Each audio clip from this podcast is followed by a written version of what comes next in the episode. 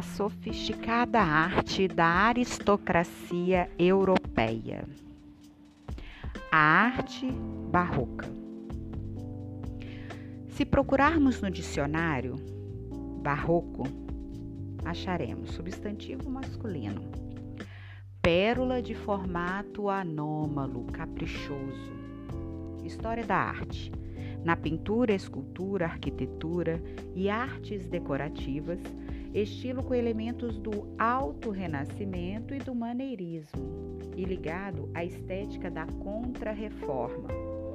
Nascido em Roma e cujas características básicas são o dinamismo do movimento com o triunfo da linha curva, especialmente na escultura e pintura a busca da captação das reações emocionais humanas.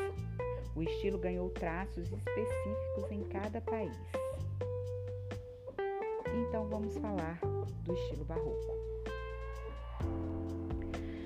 Quando falamos da reforma protestante de Lutero, depois veio a contra-reforma da Igreja Católica. Quando falamos do barroco, a gente fala justamente dessa contra-reforma da Igreja Católica onde ela quer trazer os fiéis de volta e usa a arte para impressionar esses fiéis e trazê-los de volta.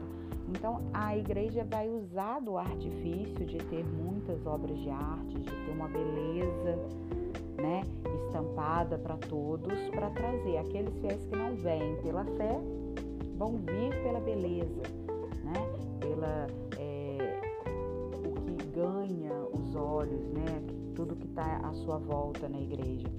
É como a gente, eu ouvi uma vez uma professora dizendo que é como associar o Natal. Tem gente que não gosta muito do Natal, mas a decoração de Natal ela atrai todo mundo, né? Ela te ganha. Então o barroco ele fez isso. Mesmo que você não fosse pela fé, você iria pela beleza, né? Como, nós, como eu já disse antes e nós já vimos antes, um movimento não começa do dia para a noite. As mudanças vão acontecendo e, na maioria das vezes, por ideias, ideais, política, religião, entre outros acontecimentos. No Renascimento, se analisarmos algumas obras, como por exemplo o Nascimento de Vênus, nós temos linhas retas, tá? Nós temos uma distribuição no quadro mais harmônica. O que, que é isso? Porque o homem está em equilíbrio.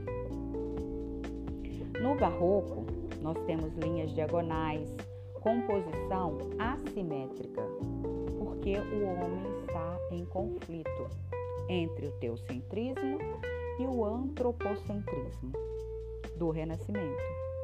Então hoje a gente vai analisar duas, três obras, né? Mas inicialmente duas obras para poder destacar essa, essa diferença. Vamos analisar o nascimento de Vênus, onde nós vemos ali é, todo o traçado reto, né? Que tem ali a Vênus no centro do quadro, tem a proporção de distribuição das outras figuras no quadro, tem toda essa harmonia.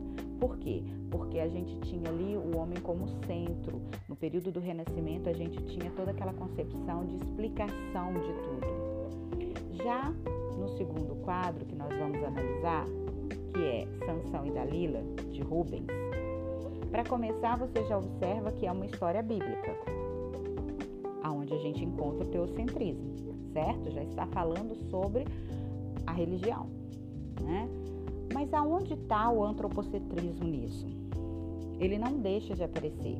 Por exemplo, se você olha lá à esquerda do quadro, na parte de cima, a gente tem uma escultura que até lembra muito Vênus, né? É uma escultura que lembra a antiguidade clássica, ou seja, o período do Renascimento ainda, né? Os seios à mostra, que é voltado à antiguidade clássica. Esse, essa composição é justamente nessa passagem né, de um movimento para o outro. Não é simplesmente dormir como renascentista e acordar como barroco. né? É uma transição. Você ainda vai ver algum tipo de característica do renascimento dentro das obras barrocas. Mas o que chama atenção nisso aí? Vamos agora observar no quadro as características estudadas do período barroco. No período barroco nós temos, é, vamos falar as características específicas o emocional sobre o racional. Né? No período do Renascimento, nós ainda estávamos naquele período do racional, onde o homem explicava tudo. Agora, no Barroco, a gente já sobrepõe a isso o emocional. Então, você vai ver, você vai sentir o emocional nas obras. Efeitos decorativos e visuais, curvas e retorcidos. Características de luz e sombra, que é o esfumato, agora ele vem de uma forma diferente. No Renascimento, o foco do esfumato era a perspectiva, a profundidade. Aqui ele vai estar tá em destaque. A composição assimétrica, você vai verificar que não tem aquela distribuição harmônica. E as linhas na diagonal. Vamos verificar aqui nesse quadro Sansão e Dalila algumas dessas características. Repare na composição assimétrica, tudo para um lado só.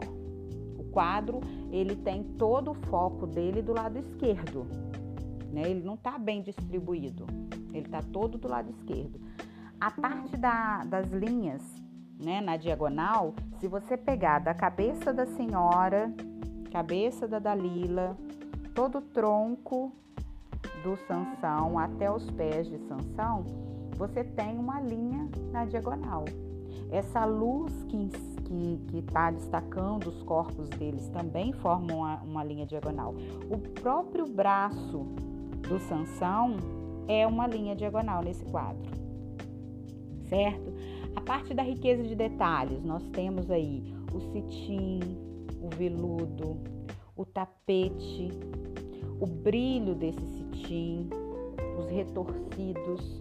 Olha a quantidade de tecido, Olha o cetim, quase que você pode tocar, de tão vivo, de tão nítido, né? O tapete, né? É um tapete que ainda está dobrado, você consegue perceber a textura, essa riqueza de detalhes, de retorcidos, de roupas, né? De tecidos, muito tecido. Isso tudo é o exagero do período do barroco, né? Essas linhas diagonais, como eu já disse, né, traçando esse, esse quadro. Então, tudo isso são características do período barroco que a gente consegue enxergar nas obras. Outra obra que a gente vai também analisar de um grande artista desse período é A Incredulidade de São Tomé, de Caravaggio. Caravaggio foi, para mim, excepcional nesse período. Ele nos mostra características importantes do barroco, como as linhas na diagonal, que aqui nesse quadro a gente verifica, olha, da cabeça de Jesus Cristo até o braço de São Tomé, já traça uma diagonal. O fundo, você verifica que não existe fundo nesse quadro. Né? No período barroco, eles não têm preocupação com o fundo, eles não querem te contar é, sobre a perspectiva, sobre é, aquela imagem que está lá longe para você conseguir perceber tudo. Não, a, o foco deles é a emoção, é a história, é o que aquilo ali vai te contar. Então, o fundo não interessa. Tanto que nessa imagem, por exemplo, o fundo é negro. Você não consegue ter perspectiva de nada lá atrás. Né? O, que ele, o interesse dele ali é o acontecimento e um acontecimento religioso. Mais uma vez, o teocentrismo entrando na história do barroco. A luz, ele usa a luz onde ele quer chamar atenção. Observa aí na roupa de São Tomé, onde está rasgado, né? É para te mostrar a humildade, a simplicidade, né? A pele branca, né? O corpo de Jesus Cristo, as roupas ali para destaque em Jesus Cristo, é, a testa de São Tomé, aonde a gente vê inclusive a questão das linhas de expressão né? As linhas de expressão na testa de São Tomé são muitas linhas, São linhas, são o exagero, né? É justamente para te chamar a atenção para aquele exagero, para a incredulidade dele. Outros detalhes importantes, é, nessa obra, por exemplo, fica nítido, é quando eles representam pessoas nas obras, elas não se olham nos olhos. Observe que aqui nessa obra, se você traçar uma linha através do olhar dos personagens, né, das pessoas representadas ali, você tem também uma linha diagonal. E por que eles não se olham nos olhos? É mais uma característica do período que representa a inconstância, o conflito, né? Esse conflito que eles estão sobre acreditar na razão e na fé, entre teocentrismo e antropocentrismo. Isso aí é uma questão de conflito que foi muito expressada nas obras, né? Os olhares, eles formam linhas diagonais, eles não se encontram, eles não olham nos olhos. Quando a gente olha no olho, quando a gente está seguro, né? A gente não fala quando você está falando a verdade, você olha no olho. Se você estiver falando mentira, você não consegue encarar olho no olho. Por quê? Porque quando você está seguro, você olha nos olhos. Quando você não está com segurança, quando você está em conflito, você não consegue olhar nos olhos. Então, de acordo com o que a gente vê no material de vocês, a gente tem a, a descrição do que é o barroco, de todo o processo, de, de vários artistas. Então, eu quero que vocês leiam com muita atenção o material e ouçam com calma, analisem novamente essas obras para vocês conseguirem realmente observar essas características, porque o interessante de você entender um período é você conseguir enxergar essas características nas obras e conseguir entender o porquê dessas características, né? O porquê esses artistas tiveram essas mudanças, o que foi a influência para essa mudança. Muito obrigada, até a próxima.